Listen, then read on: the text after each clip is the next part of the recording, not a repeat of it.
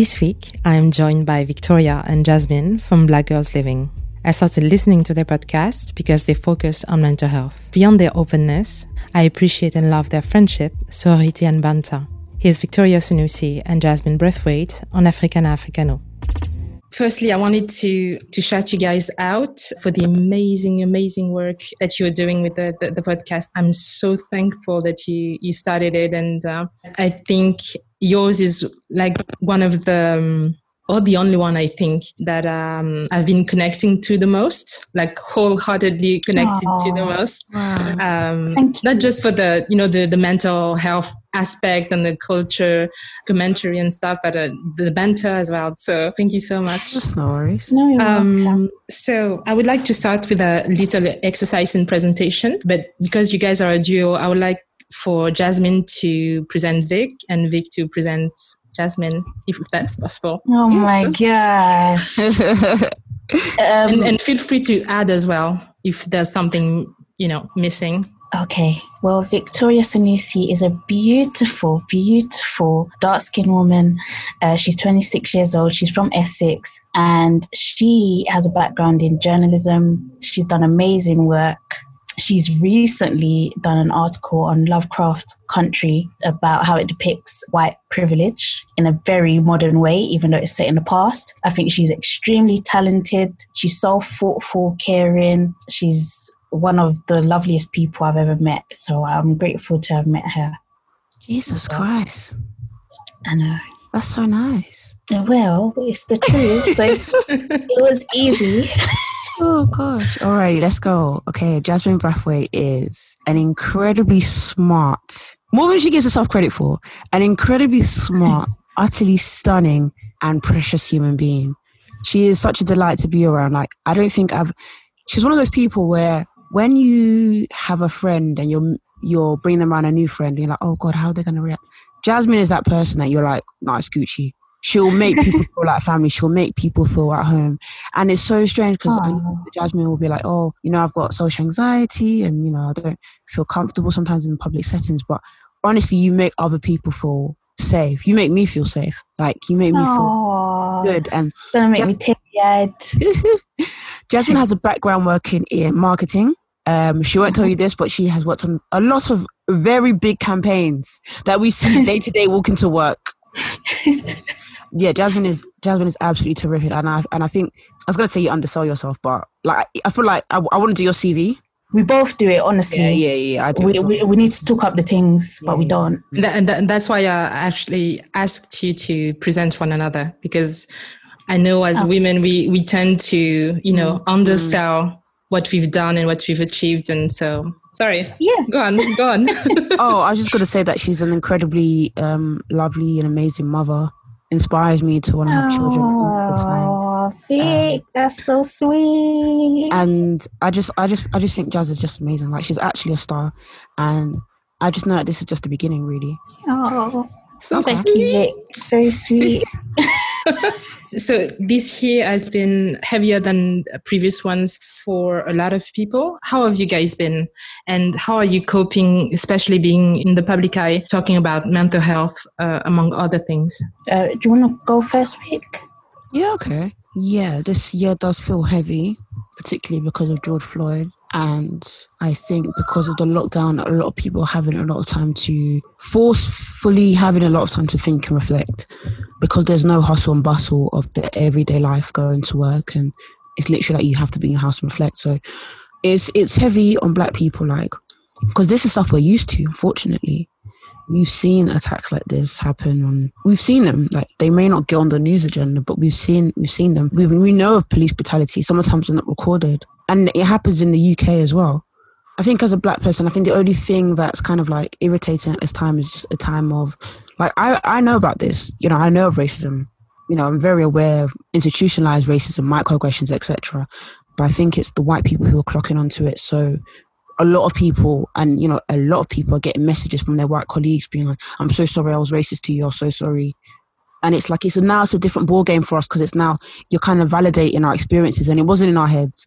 I think I wouldn't class myself as being in a public eye. I would say, you know, the podcast is public, but talking about our mental health, I think it does help others to relate and it does make others feel less alone and not feel stupid for feeling some ways because a lot of people felt a lot of black people felt quite exhausted at this time and some people saying that they felt silly to feel exhausted and it's like it's actually okay because this conversation is rolling right now and it's it's it's, it's weighted Jasmine? No, I, I agree. I think you know what when when you know COVID happened, I think I was quite positive and I felt a bit conflicted about it. It's not something I really wanted to shout about. Like I felt quite relaxed. Um, I think I needed a period of stillness. And then the whole George Floyd thing happened and I felt like there was a bit of a shift. I don't know if I imagined it or what, but it just made me see the world in a lot um, more of a hostile way. It felt like I didn't belong anywhere. That's that's that's how I felt. Um, I didn't feel safe. I still don't entirely feel safe in my own country,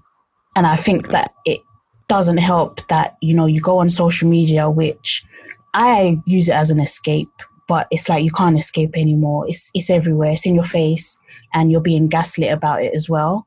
You know, you're having non-black people tell you that anti-blackness or racism is, is not a thing and you know everyone we all know it, it exists which is just insane and i think more recently i've just kind of been getting a bit low in myself on the most recent episodes of black girls living. I've spoken about you know being diagnosed with depression again and having to go back on medication. So it has been quite difficult but i do see the importance of me and vic speaking about our experiences. Like as of recent, we've had a lot of messages um, saying how much we've helped and how our transparency is helping others. So I still see that as important. It is difficult, but I feel like it's for the greater good, if that makes sense. Mm. And it helps. It, it does help me as well to talk about it out loud and sometimes just reflecting as well out loud.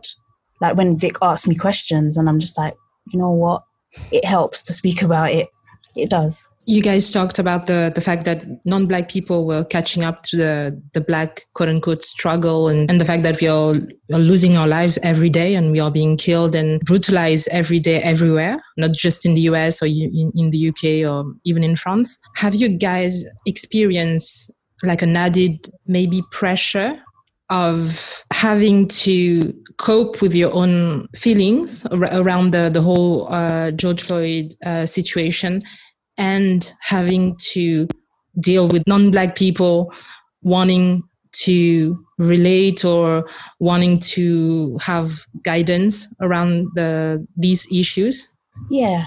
I mean i would say for us it kind of started with episode 8, 88 i think it is that episode got a lot of traction. A lot of um, non-black people messaging us saying that they learned a lot from the episode. You know, sharing it to their personal Instagram accounts and saying, "Listen to this episode if you want to learn more about race and everything." And obviously, it was bittersweet for us because it was probably one of our most listened to episodes, but it was off the back of a black man being killed. And also, there was that pressure of, you know, we're just two black girls from the UK I thought you were going to say we're two, two black girls living. yeah, we're literally we're just black girls living, right? So, so it felt as though we've had this responsibility, and I say that lightly, but mm-hmm. it felt almost like a responsibility to teach um, non-black people about race and race relations, and we were just like, hold, hold up. I think even in the next episode, we said, okay, just in case you got the wrong impression of us, we're not about this life. we're not teachers. No. We're not experts. We're not activists. We're not. We're, not, we're none of that. We're, we're literally just speaking about our experiences. And obviously, if you learn something from that, then that's amazing that's fantastic but we also didn't want to give people the wrong impression about you know what we're about and you know there's so many other amazing podcasters or people mm. to you know listen to if you want to learn more information but me personally me jasmine I'm, I'm, not the one no jazz yeah. is completely right like but then I, f- I find it why just because a black person's talking about their experiences why are they now an expert on race Mm. Like all of us have a story right. to tell. Even if we don't want to say it, even if we don't want to say it because we're scared who's going to be listening, all of us have a story to tell. So I find it bizarre that me and Jazz talking about our own experiences now places expert. Like like as Jazz said, like the first thing Jazz said in the next episode was like, I don't know where y'all got this from. Being an expert. But um in in my real life, I don't I had like one white person message me like I was the expert of blackness. And I just if I'm honest, I just said her. Because I just I can't like Right. I I can't I really cannot um you know it's as we said before it's exhausting and I almost feel like a puppet for free you only so there's the I don't see color but you only see me in this regard as a black person for your own knowledge Like a library or a, a resource Yeah, of some kind, yeah. just for And free as also- well. and Yeah. also just because I'm black doesn't mean I know everything about everything about blackness. Like of course like I have my own experiences and I read a lot and stuff, but like I might not be the person who knows everything about institutionalized racism within the health health community. So just because someone's black doesn't mean they know everything. So it's very important for us to, to for everybody to go out there and read and get more knowledge because that's the thing. Like for, f the only the good thing about this whole the, the the outcry and people wanting more information is books by nature is where we get knowledge from. So people reading is a great thing. The fact that a lot of these Black Lives Matter books or, or books on anti-racism is selling out, that's great. Use those. Those can be your tool, not not your black friends. Like, But then again, not everybody reads and wants Yeah. to spend time reading, you know. but then there's, as just said, there's lots of podcasts that are dedicated. YouTube videos. There's lots of things. Um, one of the questions you watched, did I get anyone relating? Yep. One white girl said to me like, as if it was like a jewel. And this is why I, I aired her because I was like, I don't think you understand how exhausted I am. I even got other problems that are linked to race. Um, she was like, Would you be surprised if I told you that I've experienced racism? I just said, Yep, aired. Because what racism are you experiencing, my dear? Gosh. in this 2020 as well. And it's like you're telling you're telling me as if you want to draw. Yeah, what does she want you to say to that? I think she wanted me to say no, you haven't. And I like, I ain't got time for you today. so I'm just gonna I'm just gonna air it. Yeah, eh, mute for mute forever. It's so exhausting as well because she's not, not only she's not the first, but she certainly isn't the last person Oh yeah, who's going to, to ask and, and, and tell you that as well. hmm definitely. Going back to the to the podcast, you guys met at Brunel University and you both studied journalism. And like Victoria said, Jasmine, you went to work in marketing. Victoria, you, you pursued uh, journalism. How has your life been since coming out of uni? Girl, I've been through it. but everyone has their own story. But I think for me, I wouldn't say my priorities were no, my priorities were different because obviously I had a child coming out of uni. And for me, it's like when we were on our journalism course, and Vic will never forget it as well. One of our lecturers said, You lot are gonna be earning 15k. You'll you'll even be lucky to to get up to 20. So we were just thinking She said we were gonna eat baked beans out of the tin. Yeah. And that was the day I left. I said, Yeah, I'm not doing this anymore. I think Vic tried to look at another course. She's like, "Yeah, um, I think I'm gonna, I'm gonna start a different course." so yeah, I think from then I was thinking, okay, journalism is great, but maybe I need something that's a bit more secure. So that's when I started looking down the the marketing route and. Um, I think I got into the transport industry. So once I kind of went in that direction, I kind of didn't leave it. But I always think about journalism. I always think, oh, you know, I should get into writing again. But I've lost my confidence. I feel like I need to go back back to uni, which is very No, you sad. don't. Don't I believe think I do, Vic. Don't. Vic. Okay, I need your help. I'll tell you the truth. You know, some people they can't write, and they're collecting butter lines like Thanos' stones. Don't believe the lies. there, are, So I there are a lot of people. They, they're doing tricks, a lot of tricks. And you can actually exactly they're doing, tr- and you can actually write. So don't don't ever. Mm-mm. Thank you. I, th- I think I'll just start writing like in my spare time just to build up my confidence a bit and then maybe start. I'll, I'll try it. I'll definitely try it. No problem. Oh, Victoria? Just to get my confidence. uh, how's my life changed? Um, well, do you know what? Yeah, a lot of people they leave uni and they're like, I really, really miss it. I don't. I I've never felt that. Can't relate. The only thing I miss is like the fact that I was around Jasmine, the other friend Ikra and Naveen. Like, that, that was our core friendship group, and I really miss hanging out with them like all of the time, like every day. Like kind of like my second family in a way. I think I'm. They meant a lot to me more than I think they know because I was the one living on campus, and they were like my core friendship group. So, and I would always want them to come to my room, stay around, or like but the, the thing is, I don't miss uni because I, I know this sounds superficial and people might call me a capitalist for it. I really enjoy making money after leaving uni, even if it was like peanuts. Like you're not the same, to be fair. I was on like when I left uni, I think I was working two jobs. I was probably making nine grand a year, and I was happy. Like obviously, I was still living at home, and I was paying like small bills here and there. But I was ecstatic. Like at uni, I was I didn't have any money. Like I think people think it's a joke. Like I had no. Jasmine can testify. There was a time when Jasmine and our other friends had to bring me food. Like I had no money. I had lost so much weight because I just wasn't eating properly. And when I left uni, I started um, gaining weight. I just felt so much. Obviously, there was other stuff like depression. You know, I think it's very common when you leave uni, you get depressed because finding a job was really difficult and landing a journalism job was hard. But as a whole, I'm pretty happy. Obviously, I've had a lot of like awakening since uni. Like that's when my my anxiety started to kick in. Like when I got my first ever journalism job, my anxiety just went mad. And I think for like a good month, I was just having panic attacks like every single morning. And yeah, I think I think since uni, things have been a bit cushy. I, I can't lie. I will never go back. Same. So two years ago, you launched uh, Black Girls Living.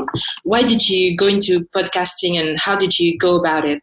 Basically, it started with um, Jasmine sending me a voice note like we always send each other voice notes on like pop culture. She sent me one on Nicki Minaj. I can't remember what Nicki Minaj said at the time, but. I'm gonna find out. I'm gonna on a madness. yeah, she always is. Uh, I love her though. I'm a, I'm a Barb. Um, don't come for us, the the Barbs. no, no, no, please don't.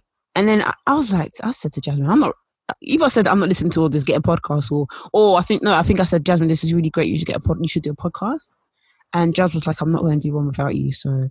we just kind of let the idea to rest. We didn't even take that seriously. We took it as a joke. And I think like three months maybe afterwards, I was in Scotland on a writer's retreat and I had nothing to write. I was just there for the ride. And I think I messaged mm-hmm. Jasmine like, we should actually do this, you know? Mm. We should actually start a podcast. Like I think there's a space for us. And then I think it was kind of like nailing down what we wanted to talk about, how we fitted in, what things felt, felt natural to us. And then literally going to the studio. I think we went to the studio maybe like a few weeks later. Yeah. And then we just kept doing it since then. But, but Jasmine, was there something that prompted you to want to to do a podcast in the in the first place before even talking uh, with uh, with with Vic? No, you know what? I think a lot of people they listen to podcasts and they think, I want to do a podcast. Yeah. They think they think I have something to say and I want to say it out loud. And I don't think there's anything wrong with that. But me, I've had I didn't have any desire to do a mm. podcast at all, just because I think partly my social anxiety, but also because I just, I've always felt, and I've said this on a pod before, but I've always felt kind of invisible. And I don't say that to, you know, for pity party or anything, but I've just always felt like, you know, that I have nothing of value to add, if you know what I mean. Mm-hmm. Um, so I never wanted like I, am not the kind of person that wants any limelight or anything like that. So I just thought I was uncomfortable with the idea of being uh, hyper visible. Um, but so that's why even like YouTubing and everything, I was a bit like I, I want to do it because you know I enjoy makeup and all of that, but I also don't want to be hyper visible or anything like that. With being a podcast, you kind of have that safety net of not having to be forward facing if you want. Well, that's what I thought. I thought.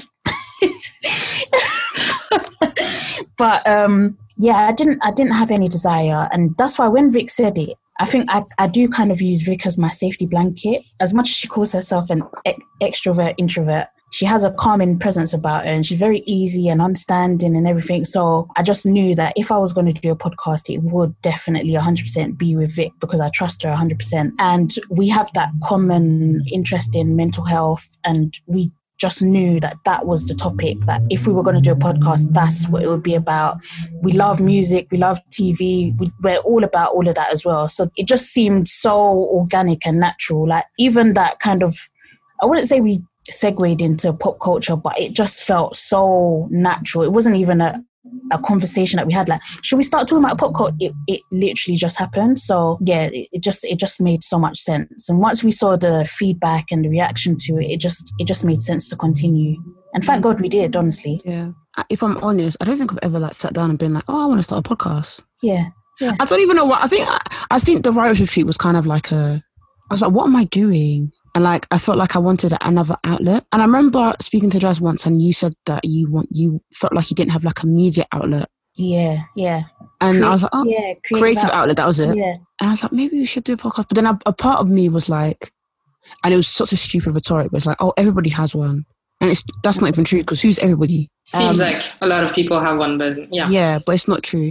I think one of the podcasts that made like I used to listen to back in the day that really, really made me think, could I potentially do one? Is Mil- Millennium, Melanin Millennials, Mhm. and it's two black women in the UK, and they started a podcast like ages ago, like 2015. Um, they've stopped now, but I think not that I wanted to to have a podcast, but I think I used to listen to them and pretend I was them. Like I'd pretend I would be talking to them. I always think of that picture, that meme. oh, the one that they're Person sitting with the cardboard. um, Victoria, you, you said that you, you realized when you were in Scotland that not do the, the, the, the podcast? Was there a, a lack of representation in the in that regard for Black people in the UK at the at the time regarding mental health and maybe also um, culture commentary or something? Yeah, I kind of knew that there wasn't many podcasts on that particular remit. However, I still wasn't conscious of we're going to fill that gap. We're going to be that podcast that everybody listens to. There was a mm-hmm. lot of fear of we could still do this, and not, not nobody would even recognize us to the point where there will be another podcast that's on mental health and pop culture, and people be like, "That's the go-to one," and kind of ignore us. But then that's just p- possibly self-doubt talking there. I think there are a lot of black podcasts on lots of different things, but I don't think they, they get the, the limelight that they deserve. So we often then say stuff like, oh, there's not enough black podcasts out there. The thing is, it's hard to find them. That's the thing. When you look at the um, podcast charts in the UK, like the Apple one, or you look at, you know, like these articles that have like top podcasts, they're often going to name the big, big ones. So like, my dad wrote, wrote a porno, etc. You know those kind of vibes Right. um, and they rarely include black podcasts, especially ones by black women. So you're then thinking, oh, this is a space where we're not even seen. We are, we are in here, but it's just so hard to find us. Like now, if you look at my own podcast list, I just listen to black podcasts, really. But I think I, I think I wasn't really conscious of the bigger picture. I think I, I just thought it would be a fun thing for me and Jazz to do Mhm. and it was kind of like it, there was no concrete plan. It was like let's just see how it goes. If it doesn't go well, if we don't like it, we've not lost anything. For sure. You guys started the show without a, a name, and you, you talk about it in the in the first episode. How did you end up with Black Girls Living, and what's the idea behind the behind the title? You know what? It's um, probably the worst story ever, but literally we were thrown back and forth names, and I think Black Girls Living was the first name that I Yeah, it was the first come name. up with. It It was. was, it was literally the first name, and I was like, it's a bit boring, but I think it it would it can work, but Yeah. let's keep brainstorming. Yeah, yeah. That's literally what we said. Mhm. And then I don't even remember how many names we threw back and forth, but I think eventually Vic was like, actually, Black Girls Living ain't that bad. Yeah, And then we were just like, okay, we're Black Girls Living for now. And Yeah. then it just stuck. I think I think what happened with me is me and Jasmine worked on a magazine before called uh, Strong Young Thing with our friends Naveen and Ikran, and when we were brainstorming for names on that pod um, on that website, it took time. We- Like we were traumatized.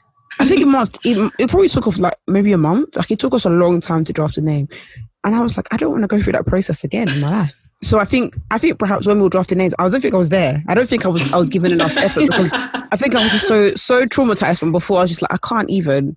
And to be fair, Black Girls Living really does sum us up. Like we are literally Yeah. Black Girls. I can't even think of what else we could be called. Yeah. The, the only thing though, sometimes me and Jazz are like, I know we've had conversations, but we're like, does our name deter people? Oh, yeah, definitely. Like, does our Someti- name? yeah. No, go on, Jazz. No, I was just gonna add, like, yeah, literally, we think, and this is this is not a case of like validation or anything, but we don't want people to think that our podcast is not for non-black people. Like, mental health affects everybody. Yeah, yeah. No one is excluded from that, Mm. and I think a lot of people can also learn from black women's experiences. So we were kind of concerned. Well, it was me more, more so. Mm. I was just like, do you think people see black girls living and think that's not for me for whatever yeah, like they, they've just stereotyped it off the back, Yeah. like not even listen, just like, and I don't even know what the stereotype is. It's just like they've just been like, oh well, that doesn't seem like it. Just feels like it's just for black women. And the thing Yeah. is, it actually is. And I think that's okay, but I think there's a lot of content out there. For example, Insecure, that's mainly for black women, but it has such a wide audience of people who, who Yeah. tune in and listen. And I kind of want the same for Black Girls Living, but I think our core audience that I see, black women. imagine, yeah, if we got statistics of Afro, actually, it's actually white men. I'd be screaming. I would be shookers actually. Mm. But it's funny actually, but that you guys even thought that you could like offend or maybe deter people from listening just because of the title. Because if mm. I, when I'm listening to white people's podcasts, I'm, I don't even think about the fact that they are white. I- just mm. think that it's you know it's a it's a point of view and it's whatever. But I, I, I'm, Yeah. I'm not even, and I, I think they don't even think about that as well. They just Oh, yeah, for sure. talk about Yeah. the, the whatever they, they want to, to talk about and just go on with their lives. I just think we're in a weird space where people don't even want to acknowledge now that you're black. And people are afraid to describe you as black. like you'll notice, like if someone's trying to say, "Oh, um, you know that that man down the road," and you say, "What did he look like?" They'll say everything. In They'll say coat. he was wearing red red trainers. He was wearing a green coat, and he was wearing um, a Nike bag. And you're like, okay, what else? Um, everything, not to say black, everything. yeah, ev- everything. So Or, or they might say, uh, if you have a friendly comment, oh, it looks a bit like Michael. yeah. yeah, he has um curly hair. You know, he has curly hair, curly black hair. So it's so it's just we're just in a weird time where I think people are very afraid of Mm, black people just just being black. blackness, yeah, yeah. Yeah. Yeah, just blackness. If if someone is offended by our name, then they're not the Yeah, that's people not- for us yeah. anyway. Mhm. We don't they, want them they can't listen. to the They won't be able to listen Yeah. to the episode then. yeah they wouldn't but yeah it's just i think it's just it's just me i guess being a black woman i just feel like i don't want to It's like we have to always um, yeah make- being conscious yeah Even constantly trying to make people us. comfortable yeah, yeah exactly Um, I think my thing, kind of similar to Jazz, is like I have workplaces where they're like, "Oh, I, I thought your LinkedIn. You have a podcast. What's it called?" I'm like, "Hey, yama," because I'm already, I'm already. Number one, I don't, I don't want you to listen because now you're gonna. I don't really want you to know me. And number Yeah. two, it's the fact I'm saying black girls living, so they Yeah. think, "Oh, so you, so you, you an activist?" yeah I'm just like, no, I'm literally just a black girl chilling, like literally chilling Yeah. out here on the streets, like having a calm life. So was the show mainly supposed to be somewhat of a, a chinwag between you two from the from the beginning, even though you, you started to incorporate guests uh, very early on? Yeah, it's, it's, I think it's always meant to be just me and Jasmine talking. There was no strict format. We never had like, oh, we are gonna write a script. We're gonna have these topics. I think we try to do that, but not. Um, When I Yeah. say try to do, we try to do topics and we just forget. Like we'll just go into the studio with, with lots of topics to talk about and forget. Um, I think we did know that we, we wanted to talk about experiences, talk about pop culture, and then have guests on. So we had a long list of guests we wanted to have on. And that was really about it. Like, so sometimes when people ask me, how do you start a podcast? I'm just like, just go with it. yeah And you find what sticks. So sometimes we have episodes where we do black excellence and sometimes we don't. And like, our listeners don't mind us for that. But I just think we just, think Mm. we're just, we're just chatting. Um, But a part of me is like, should we start taking it a bit more seriously? Because we are gathering a lot of followers. But then a part of me is like, we are just living. We, we literally just black girls we're, we're, we're, li- we're literally just trying to live we're just trying to get through the day that's as well what people appreciate about us that we're just literally being real being our real selves and sometimes i forget to get a black excellence of the week it's not that I always forget. no yeah. black people doing excellent things Mm. there's black people doing excellent things every damn day but Mm. sometimes i just get in the studio i forget. Sometimes i send it to myself and i can't find it.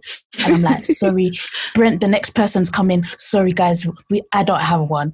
So, sometimes that's all it sometimes that's all it is. But yeah i agree. Like we i need to fix up. We, yeah we need we need to do better but, no. It's it's actually fine.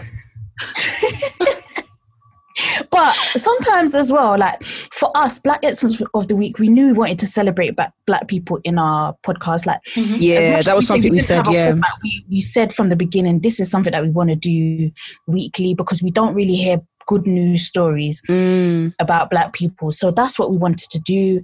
Um, we knew that we wanted to have it as a conversation style. We didn't want it to be like super educational and everything. Like we wanted to have conversation style. We knew that if we have guests, we want them to be adding value as well. So we, we knew those kind of things, but we didn't know exactly what format are we going to do and we didn't even know how often we'd be releasing an episode. We thought Yeah. once every two weeks Yeah. or you know we, we we had zero clue um i think vic had the great idea of releasing it on a monday because mondays are typically the worst day of the week Yeah. so yeah just just little things like that but for the most part the podcast has kind of just grown organically literally we're just seeing what works what do people like and kind of going with the flow that way Okay, so you comment on, on culture and what happens in the in the UK and the, in the US, but you also uh, share about your own mental health, from crippling panic attacks and social anxiety to depression, feeling overwhelmed by life, but also following a, a therapy and the struggles to find sensible and competent doctors. Uh, as well as on being on and off medication. How do you approach during each episode of the show, and was it um, a premeditated decision to start talking with uh, such vulnerability and depth about your mental health, relationships, and how it affects your work, uh, or it came naturally, especially since you, you guys are, are close friends? So I think, as just said, like doing it with each other, the podcast with each other makes it a lot easier when we're talking about vulnerable topics because Jazz is one of my friends who I would feel comfortable talking about mental health to, or is a friend I have talked to about mental health. So it makes it easier. I think the first episode, I was just like, I can't even believe I did that. I went to a studio to a man I don't know. Not saying Brent is a stalker or anything like that. I'm not that saying that. And I don't know if Brent was even listening. I went to a studio. Re- remember we said to each other we were like we hope this this this man leaves Oh yeah. I don't even know this man, this man better leave this place And I'm talking about my mental health, something I don't even really talk to people about. Am I crazy? but it felt natural. It felt like it just felt very, very natural. But I think what we do, so if we have stories to tell, I think what we do is we try to balance it out. This isn't is, this isn't something Yeah. me and Jazz have spoke about, but I think it's something we naturally do. So if we mm-hmm. talk about something quite sad in a podcast, we'll try to not even not even the fact we we we meditate. I think it's just in our minds. Like we're just like, okay, let's laugh now.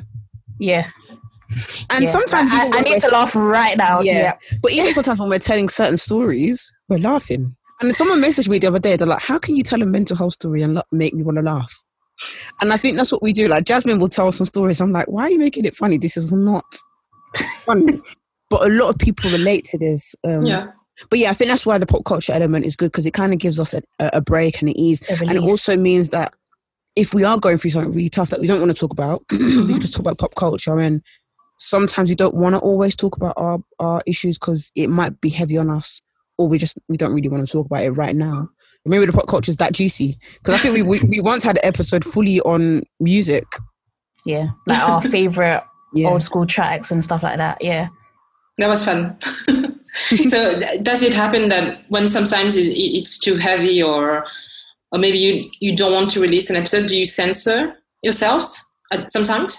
No, I, I mean, I don't think we've ever spoken about it or, or told our own story and said, actually, can you can you cut it out this week? yeah, Um, we might have like said the odd thing and we're like, oh, I, I made a mistake when I said that, so yeah, take that out. But I think we always go in prepared, knowing what we're willing to talk about Sure, and what, Mhm. yeah, and what we're not ready to share. Like there's some things that you know I wasn't ready to speak about in the beginning, but as time has gone on, I'm like, Mm. okay, now now is time to you know talk about it. I think it's a good time, or like I'm just ready now. yeah, definitely. Um, and I think that's what helps us being such close friends. Like it's very easy for us to just say, you know what, this week I can't really talk about it, or I'm not in the mood Yeah, to talk about this. So, and I think we're conscious of our listeners as well. Like we don't want our podcast to be depressing, if you know what I mean yeah, Mhm. want it to be a space that's that's safe and that people don't listen to it and feel worse at the end of it, Yeah, if you know what I mean. So I think we've kind of made a conscious effort not to always talk about heavy, deep Mm, topics. And if we do talk about it, like let's try to not make it the whole episode, if you know what I mean. Like we do try to mm. balance it a bit. So, how has your openness and vulnerability online and, and through the podcast been received in your close circles, especially in your families? So my brothers started listening to it and they were like, "Oh my god, I didn't know you felt this way," and it made me feel bad because I was like, oh. "When you're the oldest sibling, you don't really want to burden people." And then I have like a few close friends who know bits here and there, but I think it made them realize a few more bits. And then I had a few people from school message me like, "Is this about me?" And I'm like, maybe. It might Um, be. Yeah, I, I don't think it's affected anything. It's fine. The only thing I'm conscious of is work. Is Mm. if people who work with you listen. That is the most uncomfortable thing. I, I had a boss who literally made my life hell and literally came up to me and was like, I'm going to listen to your podcast today. You're alone. You people don't want to leave me. Wow. Um, Sometimes you're you're really thinking like, please just listen in silence. If you're going to listen to podcasts, don't tell me. Right. Or I had a colleague who would be like, I'm listening to your podcast right now. the thing is, I just I just feel like because of the stuff we talk about and, and we talk about work culture and how it grates you. Mhm. So it's like, why are you making it more co- uncomfortable for me? Like it feels like as a black person, I have no outlets whatsoever. And and and then my other worry is people listening who potentially want to hire me or stuff, and then they're like, "Oh God, she's got a lot of mental health issues. How is this going to play a part and stuff?" And it's like, ugh, it, it just makes me a bit uncomfortable on that end. That's that's all really. you guys started talking publicly and, and, and diving into your mental health two years ago when you launched the, the, the podcast but what has been your journey with mental health for the people who haven't like listened to the, the podcast yet I would say it probably took me a lot longer to get diagnosed the first time than it should have done.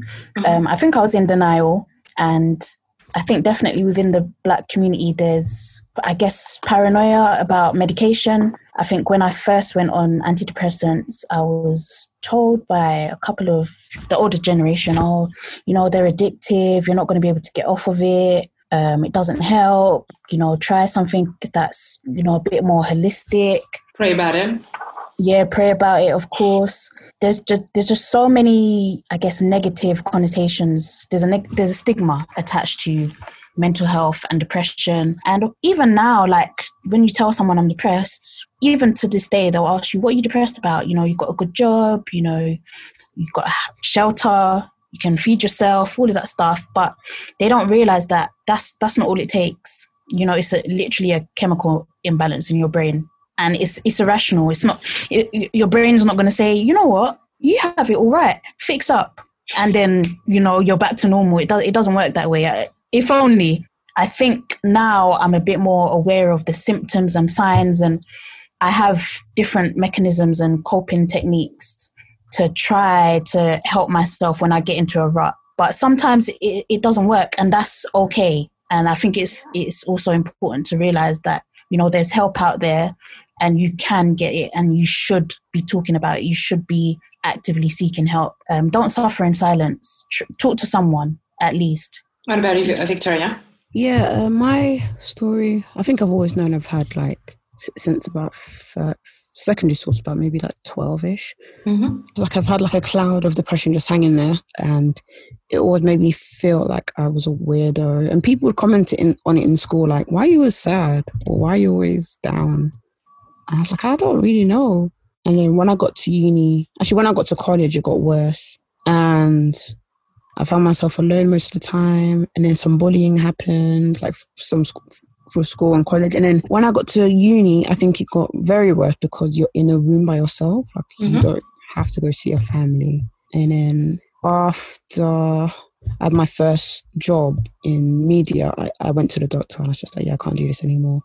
See if there's other ways. So went to therapy, tried medication, and then that's when the anxiety started to peak when I started my first job. And then I think I, I figured out through therapy that it was a, lot of stuff with like childhood trauma and just a lot of embedded stuff, even like colorism and like Mhm. self worth, just everything just embedded. And like now I'm 26 and the anxiety is pretty much I want to say gone.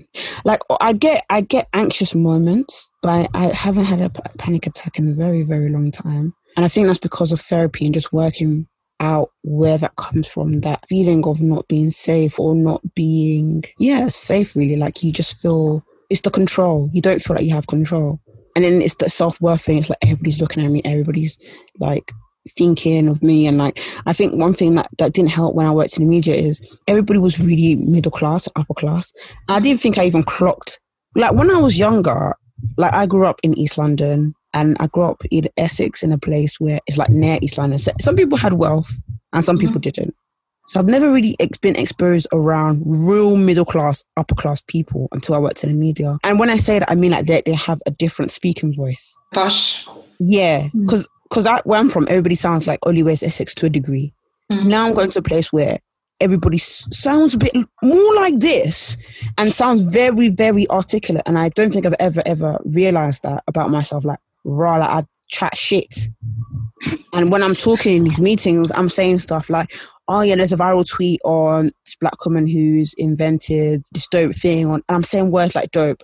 And they're mm-hmm. saying words like, oh, it was very intriguing on today's on today program where Matthew Lewis said about the um, explosion. And I'm talking it, and but then there's so much disconnect because I'm doing something completely different to them, and oftentimes I get more views. Right. But there was such a, I think as well was imposter syndrome. Right. Now I'm much older. That's kind of gone away. And now I keep telling Jasmine I have this all this weird thought process where I'm just like, no one thinks about me. Not not not in that way, but like in a everybody has shit on their minds. People are thinking about their mortgage. They're thinking, oh my God, childcare costs a grand this month. They're thinking about other things. They're not solely thinking about me. And if they are thinking about me, that's that thought might last for five seconds. Mm. If it lasts longer, they, they're weird. but they're not thinking about me the way I think they think. And that's helped me a lot. And then the only thing now I, I deal with is like, is depression depressional seasons, I'd say. So is when something happens and then I'm just like, yep, I'm just I just can't be asked. But I have been on antidepressants for a while and I'm slowly reducing it. And I'm in therapy. So sorry, I don't know what the hell was going on with my voice. That's fine. But yeah. Since maybe the last five years or so, there's been more, more and more of a, a, public discourse around mental health, its importance and consequences, especially in the Black community at large, where it has long been a taboo. How do you see the, the slow but steady opening of this sensitive topic in the in the public space for, for Black people in, in the UK and also at large through the through the media? I think it's um, a great move, and I'm I'm so happy it's it's happening now.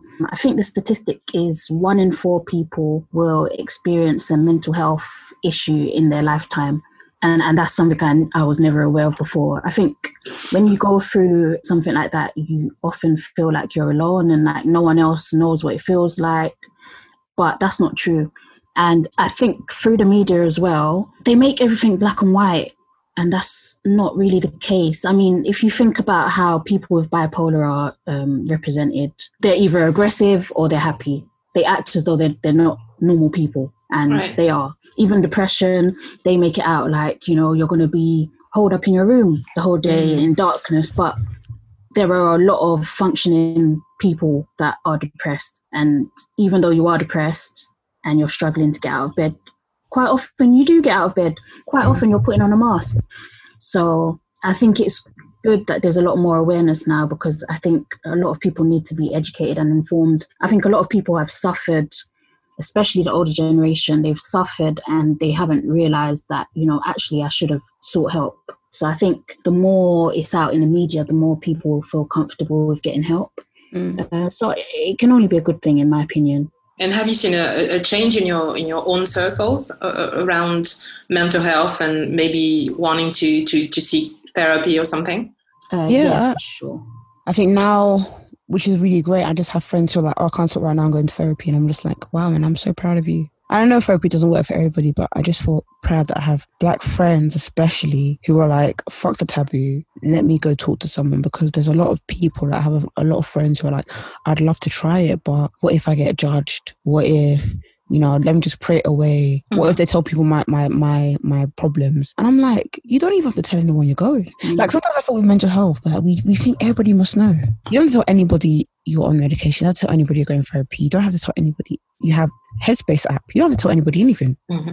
And I strongly believe that there, there are so many celebrities out there that are going through it and they ha- probably have the most help because of course they're privileged but we don't know and i just feel like sometimes we don't have to not saying that people shouldn't share but i'm just saying that sometimes people people don't want to seek help because they feel like what is this person going to think of me how about that person might not think anything because they won't even know? Right. Um, in, in, the podcast, you have a, a, segment that I really like, which is uh, the Black Excellence of, uh, of the Week. And by the way, thank you because I, I was introduced to a lot of UK people that uh, and businesses that I, I, didn't even know about. So, so oh, thank amazing. you for that.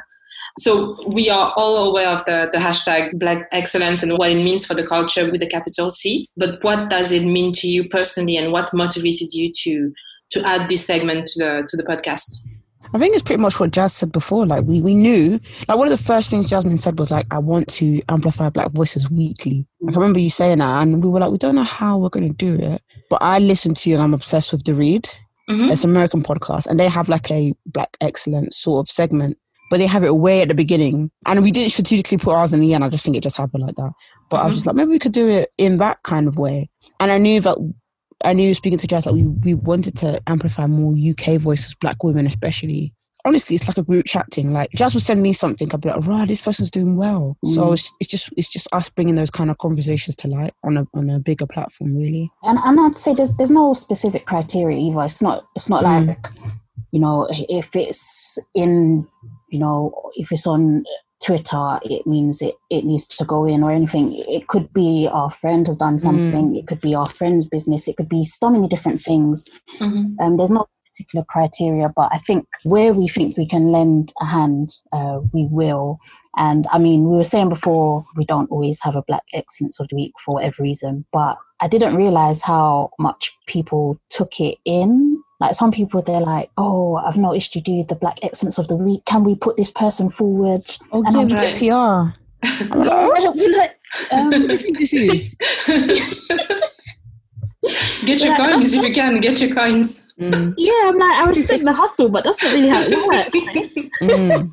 I think we're some kind of panel or something. Yeah. This is not Amer- America's Next Top Model. It's not like that. We, so we just literally just see mm. something interesting. And but like, think, wow. The thing is, of course, people can can put things on our radar. If we gel with it, we gel with it. So um, while promoting Black excellence and everyone that's quote unquote living the, the best lives, you also analyze and, and crit- criticize cultural phenomena. But mm. what's more striking to me is that the fact fact that you guys discuss the, the pressures of uh, notions like black excellence and black girl magic, which are being pushed to the, the ordinary black people as quote unquote ideals to, to achieve. You also talk about the pressure to, to perform, like you got quote your shit together constantly, especially on, on Twitter and Instagram. And it's perfectly fine to be a quote unquote uh, underachiever or someone who doesn't have like big ambitions of some kind as Black British women, what has been your experiences regarding this?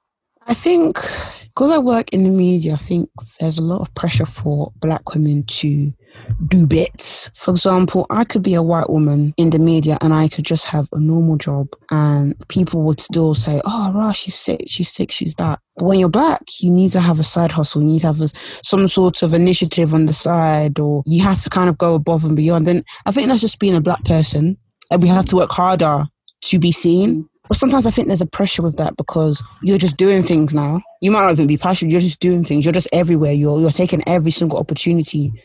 And I, I was speaking to my friend the other day. She said something really interesting, and she's actually white. And she said she feels like she's not performing or doing stuff all the time. She feels like people forget her. And I was like, I get that too. But now I'm kind of like, forget if you want. You can forget if you want because I'm still going to make the money. Right. Mm. In Jesus' name, I'm still going to make the money. So, in Jesus' name. Sometimes I feel like I can do stuff behind the scenes. You don't have to know what I'm doing. And I can live my merry life. And that's actually sitting okay with me now. Like, I don't need to be on the forefront. You don't need to see what I'm doing all of the time. But then with that, being on the forefront can also get you more jobs. Yeah. So it's it's a, it's a hard one, but I feel I feel like there's just so much pressure to be like I'm doing this, I'm doing. It's the some news tweet some right. news, I'm doing this, some news. And some people have news every single week. But what I'll tell you is some people are saying yes to every single thing. And I don't mean that to be rude because you look at their brand and you're like, why did you say yes to this? And and some people get opportunities every single week but say no. And I just want people to see someone getting opportunities every single week and be like, oh my God, like, right, like what am I doing? It's like no, no, no, no. Just stay in your lane and excel in it. You don't need to. You don't need to do braggadocious. You don't need to be shining every single time. Like right. when I say shining, I mean you don't have to be out there all the time. Yeah, yeah, yeah. yeah. Right, Jasmine. I would say, yeah, naturally there's a pressure, especially in the social media age where, you know, it's a highlight reel and everyone wants, wants to share their good news and not necessarily the bad news. And mm-hmm. there's no pressure to do that. But when you are seeing everyone doing amazing things, you can sometimes just look at yourself and think, what's going on here? especially I think, you know, once you leave uni and everyone starts going on their own paths and you start comparing, you're, you're like, I went to the same school as them. I went to the same college. And then you start thinking, well, what did I, did I go wrong somewhere? That's what you start questioning yourself. And to be honest, I, I don't know how to combat that because I think it's still something I struggle with now. Like, you know, you tell yourself not to compare, but it's, I think it's only natural.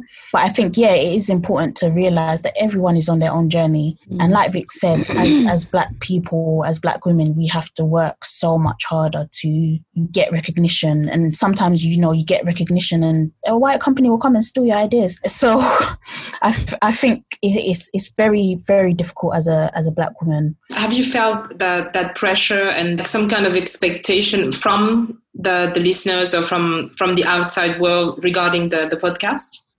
I wouldn't say it's a pressure or more so I guess what I want for myself. I don't I don't want to let the listeners down. Like there are some weeks mm-hmm. I feel like I can't even get out of bed this week. But I just think these episodes they help someone, they help people.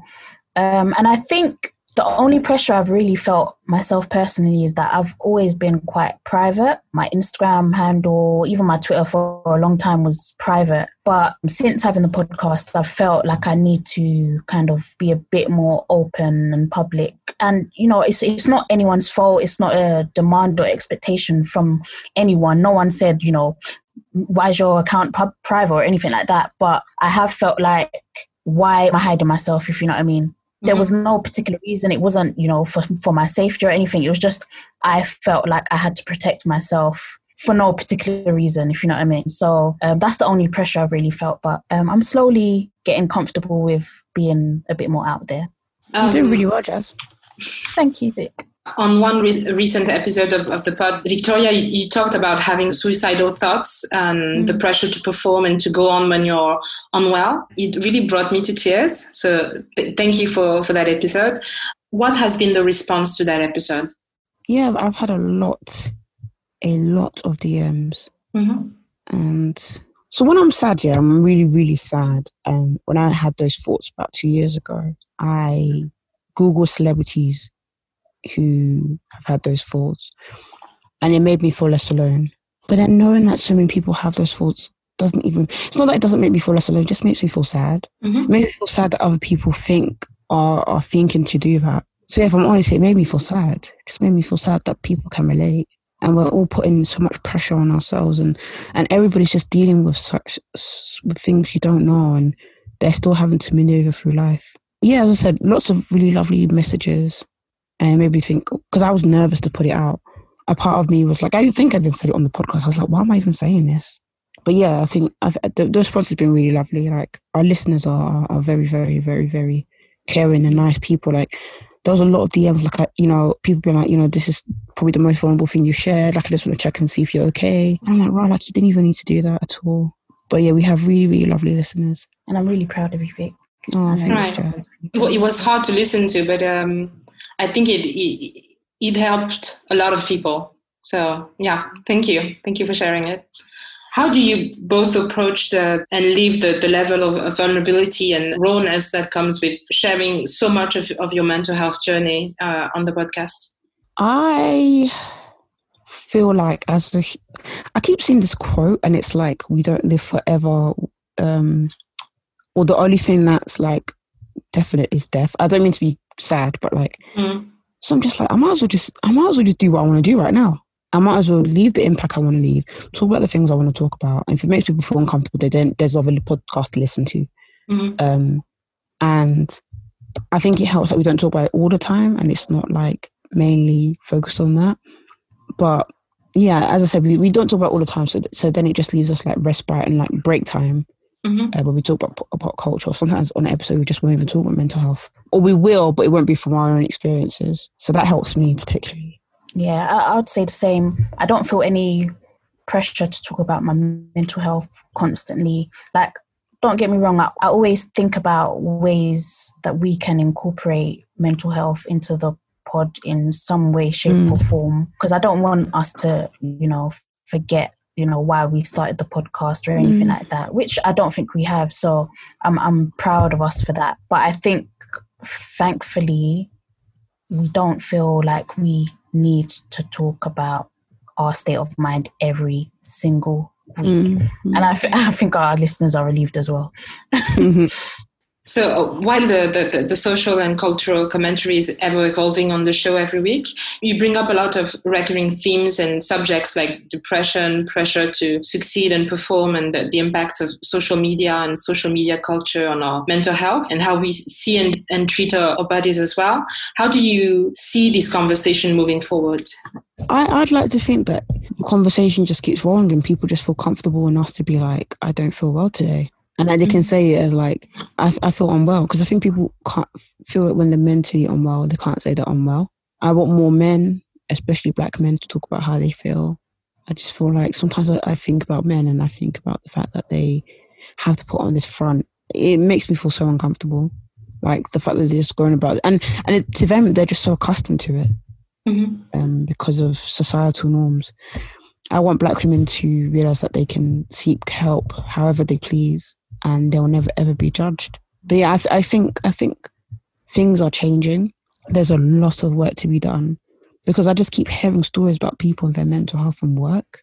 Mm-hmm. I'm like, raw, in 2020. And I just hope that these stories aren't the norm. I hope that things really change. Do you see a point where we are no longer have to, where we no longer have to to even discuss those things, and that it will be normalized in in society? I hope so. Do I mm-hmm. think it will happen? I think so. I think, yeah. I think it's going to take a while though. Yeah. I'm not sure how long it will take, but I mean, even myself, like I've recently been signed off of work because of what I've been going through. But I did feel that, like, I felt like I needed a doctor's note to validate my feelings. Mm. I mean, like, I was even contemplating, I was like, how do I tell my workplace, like, I'm not feeling well, and it's not because of you know vomiting or diarrhea. It's my mind. Your head, right? I'm not. Yeah, it's my head.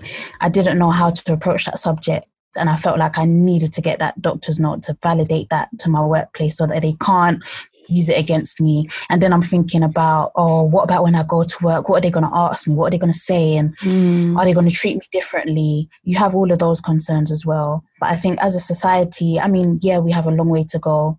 I don't know if you guys uh, recall or saw it, but not too long ago, like a young black man, um, maybe 19 or 20 years old, but he wrote a tweet saying, you know, like how he feels lonely, basically, how he feels like his friends are leaving him out and this, mm. that, and the mm. other. Like, I'm always available, but they never invite me out.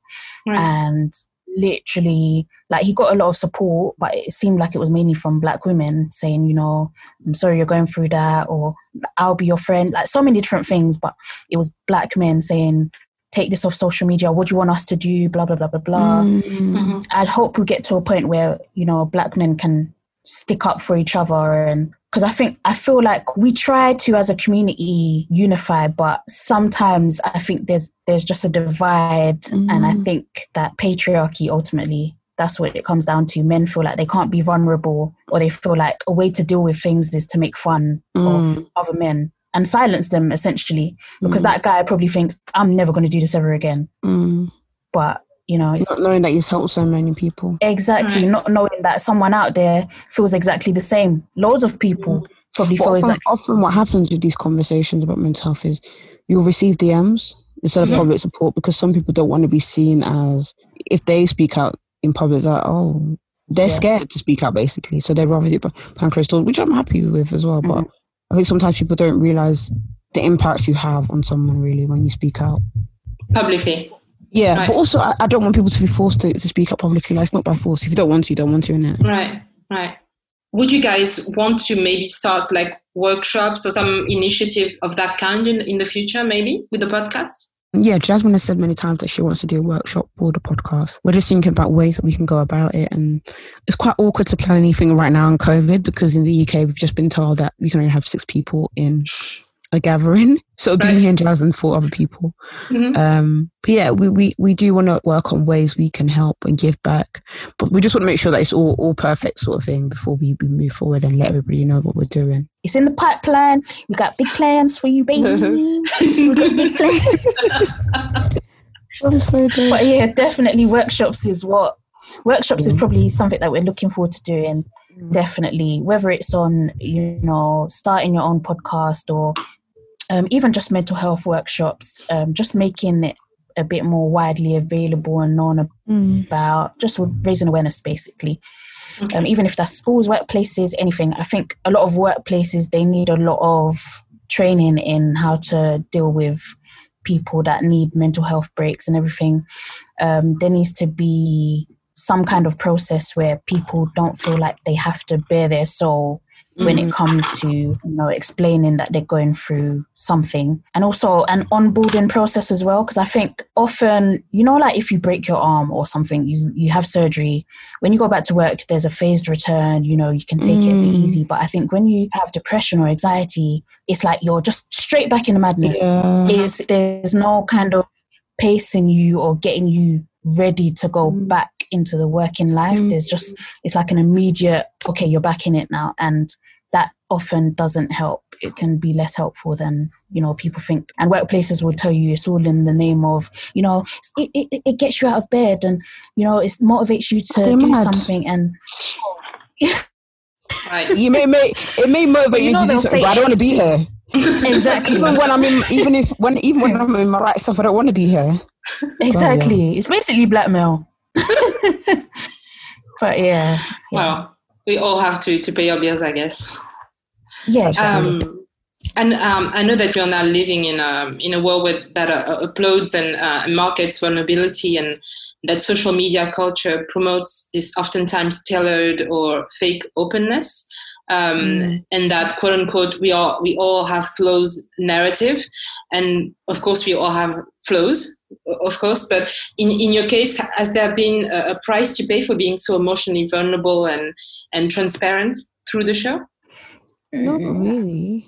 Yeah, honestly, none. I, I, again, it's just when you work with people and you know they listen, it just makes you feel uncomfortable because you're like, hmm, I don't know. It's, it's just, it's just weird. I can't lie, Mhm. but that's it, really. Okay. Uh, yeah, I think I think that's the main thing. I guess when the people closest to you are listening, even if you're talking about something just a little bit saucy, you're just a bit like, oh, I don't really want my family to be listening. To Yeah, this. Like, I want to I want to talk about I want to talk about sex.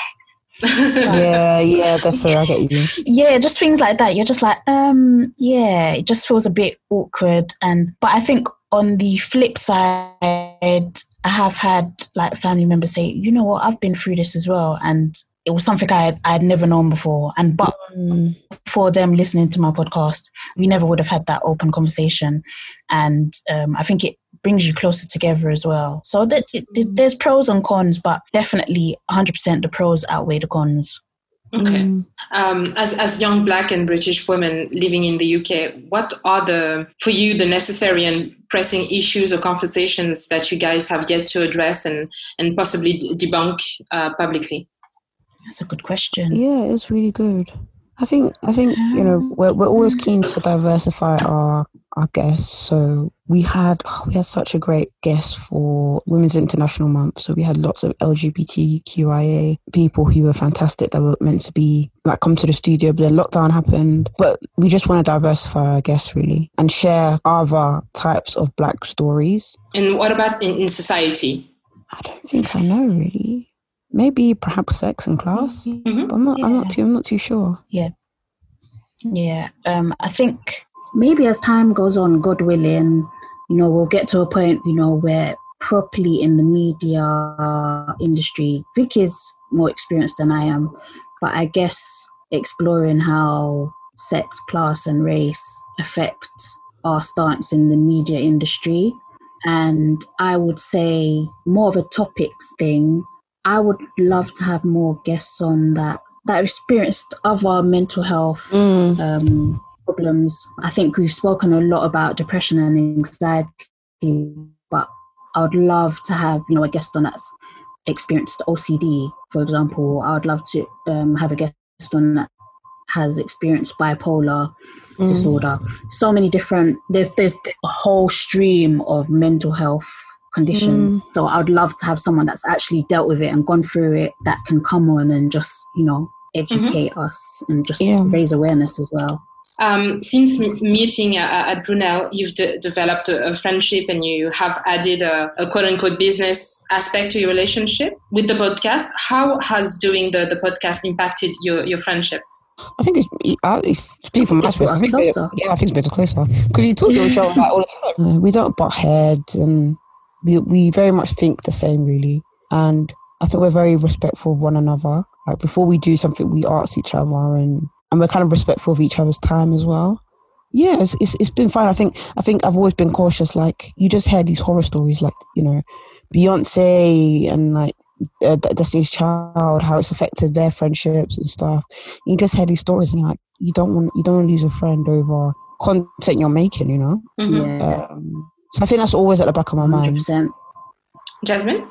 Yeah, exactly the same. It's it's brought us closer because yeah, we're we're literally speaking all the time, and I think we both feel safe with each other as well. Mm. So like Definitely. even like like when we're tackling difficult conversations, I feel 100% comfortable talking about that with Vicky, Mhm. and I hope it's the same vice versa. Yeah, no, one hundred percent. Um, so I, I think it, it helps in that respect, and I think also we both have like the same goal with the podcast, like Yeah. and also we're respectful of like each other's boundaries as well. Like Mm. um, Vic hasn't forced me or tried to encourage me to go public, if you know what I mean, like make my accounts public and everything like that. Like we're, we're both respectful of each other's journeys. Mhm. Um, and I really want Vic to get into radio and presenting.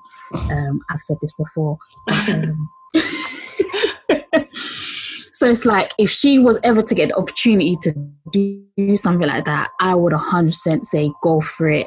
You know, like I'm 100% behind her. So, and I know it's the same with me as well. So Mm. I think we're both like completely supportive of each other's um, Yeah, yeah, dreams and goals and what we want to do in and outside the podcast, to be honest. That's great. Uh, what has the podcast done for the way you approach being open and vulnerable online and in the public space? I think for me, it's helped just normalize it a little bit Mhm. because you realize that a lot of people are going through the same thing. And it doesn't make you feel weird. Like, I remember when I used to tweet about mental health, and either people thought I was having a crisis or it wouldn't have much engagement. So I think people felt a bit weirded out by it. But yeah, I feel like with the podcast, it's just a very, very lovely space to talk about mental health. Like, I don't think I'd be able to do the same on Twitter or, or Facebook or Instagram or even YouTube. Because just because it's our voice, no one can see our, our reactions. It just makes it more sacred. when it comes to me being reluctant to do public speaking and this, that, and the other, like I'm very much a nervous wreck when it comes to that, um, Mhm. more than just beyond the normal nerves.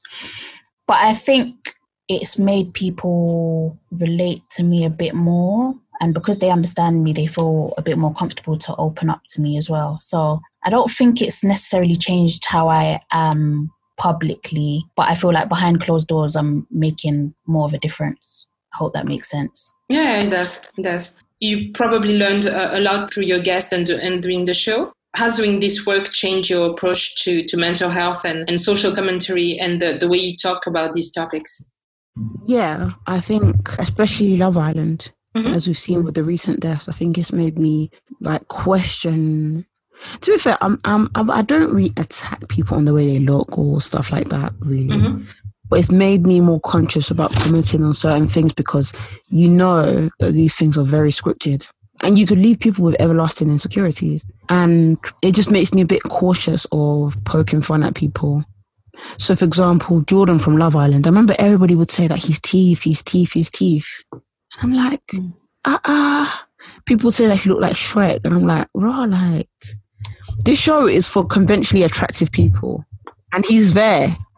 I'm sorry. I'm not laughing at, at Jordan. I'm just laughing at what you said. Same. But it's, but it's sure it's for conventionally attractive people. He's conventionally attractive. Like, wherever you find him attractive, he's conventionally. Right. and and it just makes me double it just makes me check before but to be fair as i said i'm not really a mean person i would never say look at so and so's teeth i would be like look at so and look at the way so and so is acting However, I think a part of me that's a, some of that has changed because of the recent death. So I think it was Muggy Mike. On reflection, watching, he wasn't even. He did one thing that was stupid, or not even stupid. I think it was more of a. You never know. These um, producers are telling him pick another girl, and that's all he did. Picked another girl, and he stuck with the name Muggy Mike. Like these things mm-hmm. can mm. affect people because you're giving people personas that they don't really have. Mm-hmm. So sometimes I'm just a bit cautious. Sometimes I'm I'm just cautious to talk about the facts. So even with Tory Lanez and, and Megan, I kept saying to I kept saying in the podcast, I want to wait and see what what actually happens. Like, and mm-hmm. we know what we think we know, but let's see what. Let's wait until Meg comes out. Let's wait until Tory comes out and hear yeah. stuff. Um, because you just don't want to go around saying stuff, and sometimes I think people undermine their influence. Mm-hmm. Mm. Um, there was a UK influencer who passed away, and people will just automatically tied it into childbirth. Mm-hmm. Mm. And we had no idea what had happened. Like the parents put out no statement, and I'm just like, you guys have thousands and thousands of followers. I think sometimes we're, we're naive to how much people we influence. Like if me and Jazz were to say something on the podcast, I think me and Jazz would probably even be naive and be like, oh, it's not going to really influence people, but it probably is. Right. So I think mm. with that, it's just a bit of responsibility to be like, okay, let me just do my Googles before I say anything now. Yeah. Yeah, but mm. I think it's also the the culture of social media. We we all tend to react, and even jump, if we yeah. are, yeah, and just yeah, reacting, reacting, reacting, even if we are journalists or politicians yeah. or something. So yeah. But sometimes it's just like pop culture. Yeah, we can react, but sometimes let's let's let's sit on it. Let's let's see how we feel about it in a week's time. Yeah, marinate. Um, yeah. We don't always have to be the first one to have the the latest um take because mm. when you think about it, like for example, Cardi B WAP, people thought that they were the first people to have the take on, oh my god, I can't believe they're showing their bum. Oh my god, I can't believe there's breast.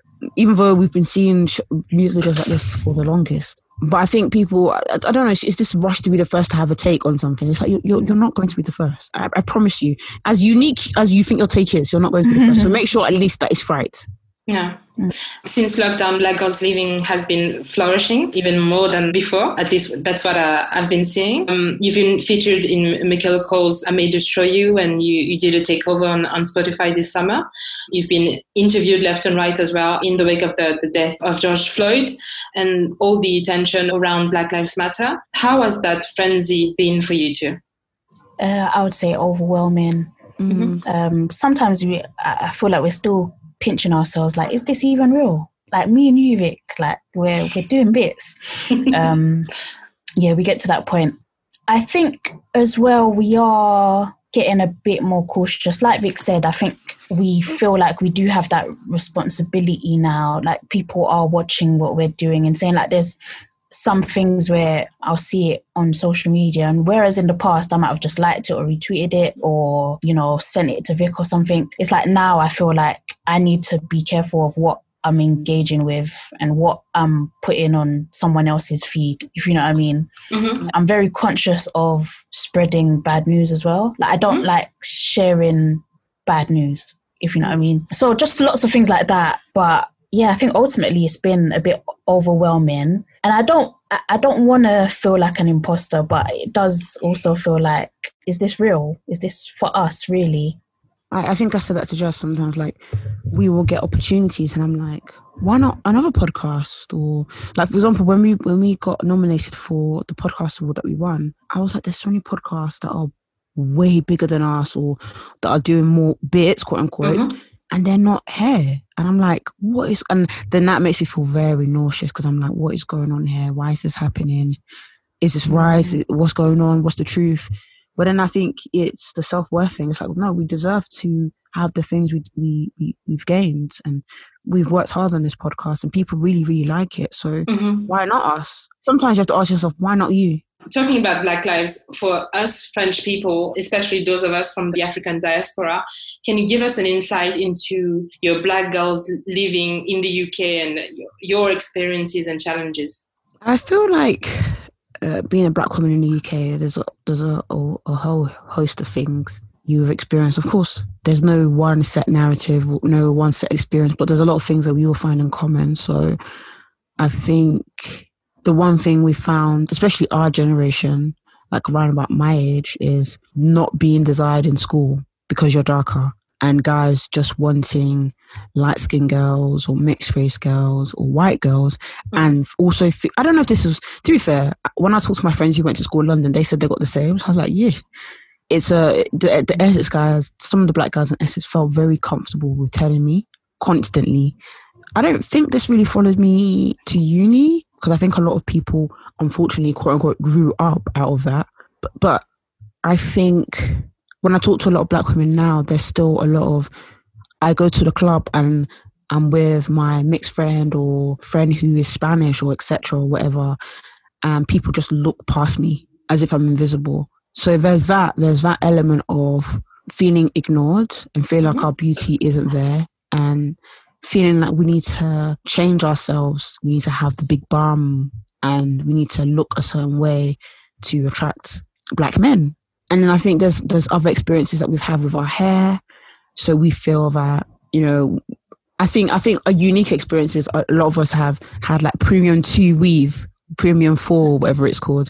So it's like a very um, it's like an upgrade from synthetic, and you can you can straighten it, but for not for so long. And then we all moved on to Brazilian, and those are kind of cool stories. And like some of us had pick and drop, and we pretended that it was like white girl hair. yeah, but then there's stories that follow you. Like a lot of us will experience uh, microaggressions.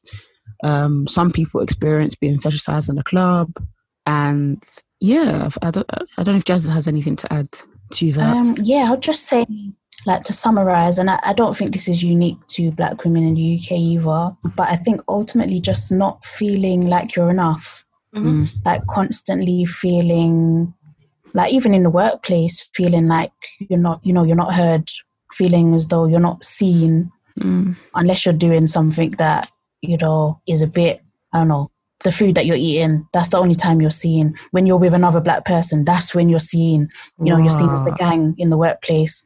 Hmm. so yeah i think vic has kind of encapsulated it all but yeah microaggressions there's the gaslighting you know from from everyone. I don't i don't think anyone's excluded from that um even black men. They will gaslight the hell out of you. So i think yeah it's just it's just not feeling like you're you're worthy and trying to navigate that as you grow older and figure out that actually there's nothing wrong with me there's something wrong with everyone else yeah you know what i mean Mm-hmm. and not even in a, in a conceited way, but it's, it's not my problem that you perceive me this way. It's Definitely. yours. Mm-hmm. Yeah. Right. Was there um, a time that you realized that you were different from the other kids, that you realized that you were black? Because a, uh, a lot of times when I speak to other people from the African diaspora at, at large, there's always that moment where they realize that they were black you, you, know what I mean? Like you know who you are and you know that you resemble your parents, but you you're never mm. confronted with the fact that you're black until someone else says it. Says yeah. it. Yeah. I think I've always known. Uh, known? I think I was known. And I never thought it was a bad thing. I've always liked but, being black. Um, but did like, someone at some point made you realize? Yeah, realize that you were black and, and different, and treated you different because differently because of that. So I think yeah, I think I've always known I'm black. If I'm honest. So when I was younger and I was under the age of ten, one of my best friends was white, another one was mixed race, and I remember one of our, our mutual friend being like, well, I'm half of Vicky and I'm half of Kaylee. And then I think that's when I started to realize that, oh, wow, like I'm black. And, but as I said, this was growing up in East London. I don't know if it was particularly my school because we were very accepting of everybody. Like, mm. friends from Bangladeshi, I had friends from Iran. Like, it was like, it was everybody. It was like, maybe it was the thing that we all bonded because we were all working class. But I think, I think the time when I realized that, raw, you are actually an N word. Well, these people perceive you as an N word. And I went to Essex and my friend said, my white friend, oh, Vic, Victoria's my black best friend. I said, I'm a, I'm your what? I mean, what now? Um, and and just the um the othering. I would say, you know what? I've I, I I was thinking of this the other day. I was like, when did I actually realize that the world is racist? It's mm-hmm. like I, just I just couldn't pinpoint the moment because mm-hmm.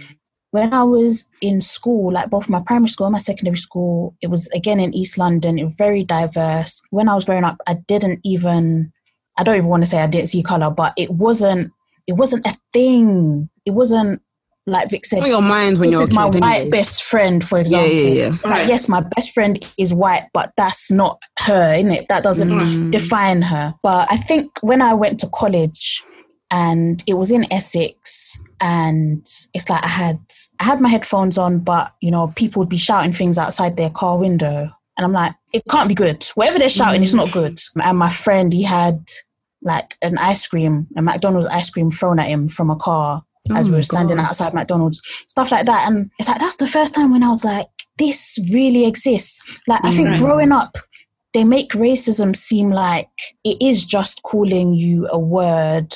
It is looking at you or going silent when you walk into a venue or establishment.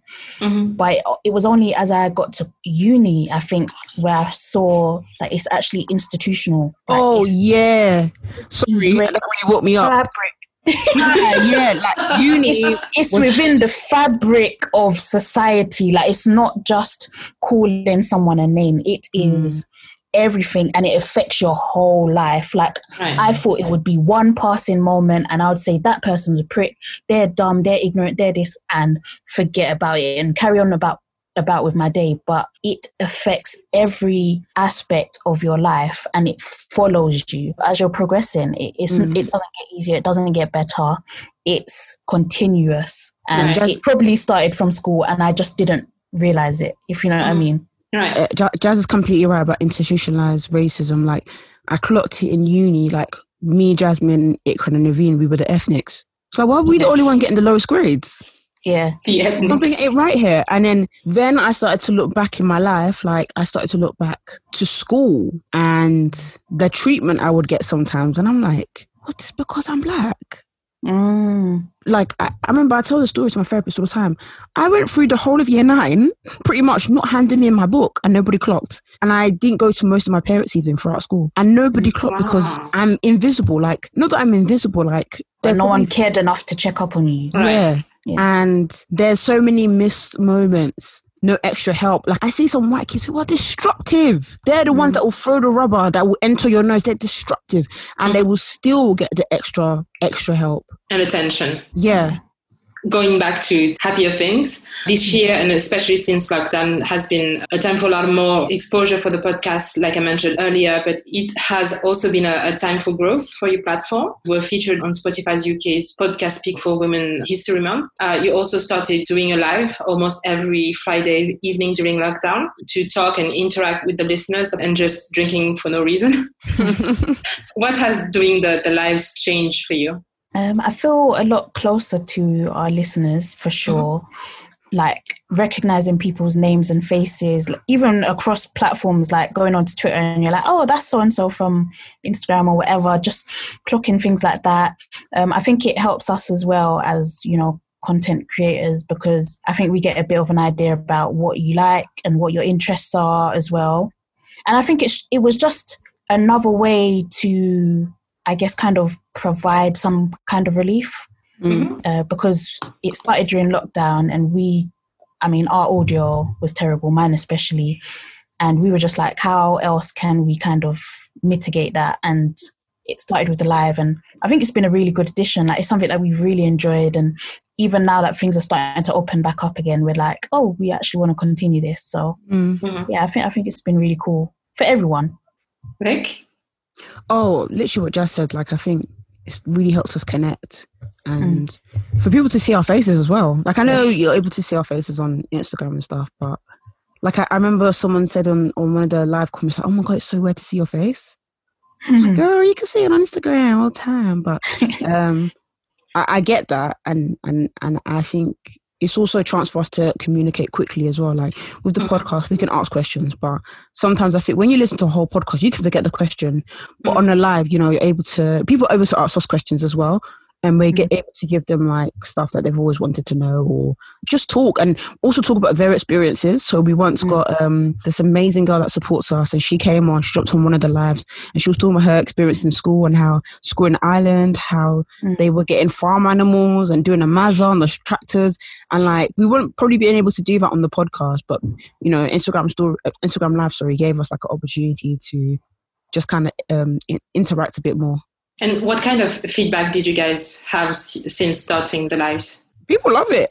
And Mhm. like when when we don't when we go a week without it, we get questions like "Wagwan." But sometimes we tired. Like we're tired because like we do the podcast and then not saying that the live is like um tedious. Taxing. Yes. yeah, no. it's, it's actually fun. But sometimes I think what's happened is because I've started to go back to full time. Well, I was doing shift work that was full time. I was Mhm. just incredibly tired.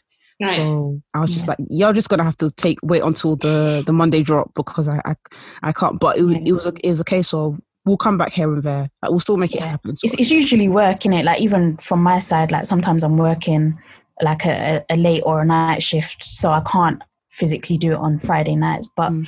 yeah again we don't want to pressure ourselves too much so it's like if we can't do it then you know it's okay but we're Yeah. still trying to do it as much as we can Yeah. definitely to you, what's the part of the podcast and your personalities that the listeners have been connecting to the most? Of, of course, I'd say our, our both our vulnerability and the fact that we share things that people are dealing with, but often scared to say out loud. I think perhaps our banter, because people like, oh my god, this is kind of where I banter with my friends. And I think people quite like me and Jazz is like sisterhood and our friendship. Because I've seen comments where people like, I actually like your friendship. Like I, I like how when you say something, you respond, or or you always respond like Jazz responds to you with words of encouragement, or you always big up Jazz, like vice versa. And I'm like, but that's how friendship should be.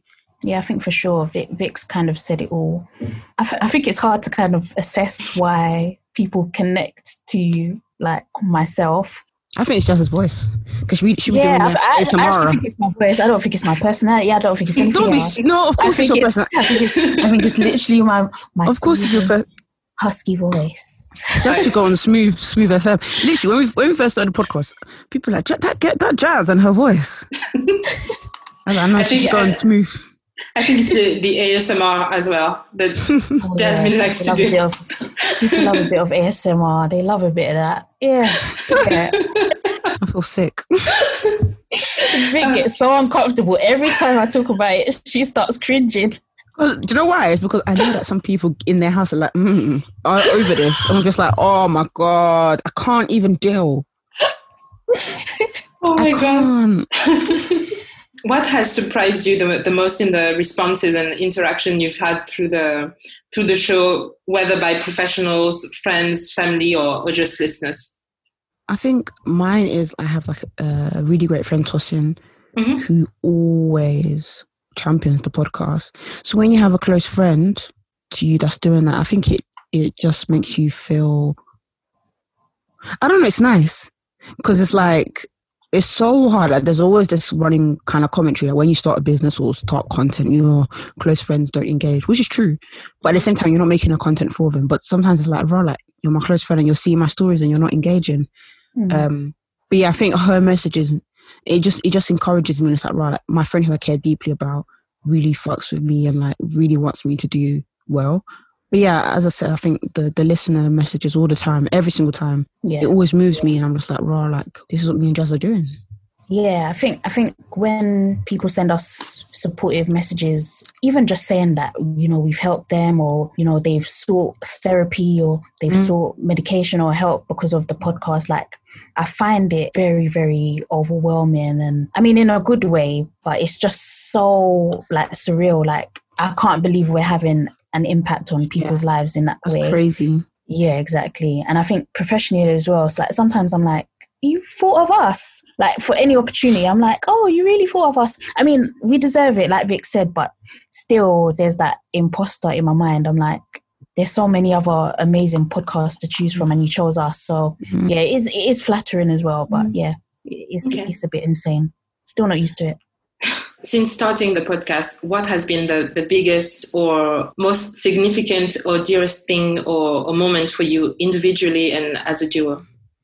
Uh, I'd say when we hit 100, even when you look at the Apple podcast, it's like 100 Black Girls. 100 like, episodes. Uh, yeah. right. That's just crazy. Like, there's just a few things that we've done, and I'm like, I can't believe we're here. So, like the murky, murky uh, event that we did with Mhm. Dre Beat. Is it Dre Beats or Dr. Dre Beats or whatever beats? is there? Um, so that I was like, I cannot, I can't even believe that this is what we're doing. And I think something that really stands out to me is when people ask for podcast suggestions on Twitter. mm-hmm. or Instagram, and then we get tagged. And I'm like, yeah. Oh, yeah, yeah, yeah. like it real. that much to recommend. Mm, no, absolutely. And I'd say for me, probably, you know, when we won the podcast award, I think. Oh, yes. Yeah, yeah. I was making Vic sick. Why? Yeah, when I introduced the podcasters um, wearing a award, oh, yeah. because like I can't believe you actually did this. No, but I was happy that you did that because sometimes yeah. you downplay downplay it, and it's yeah. like, no, we won a whole ass award.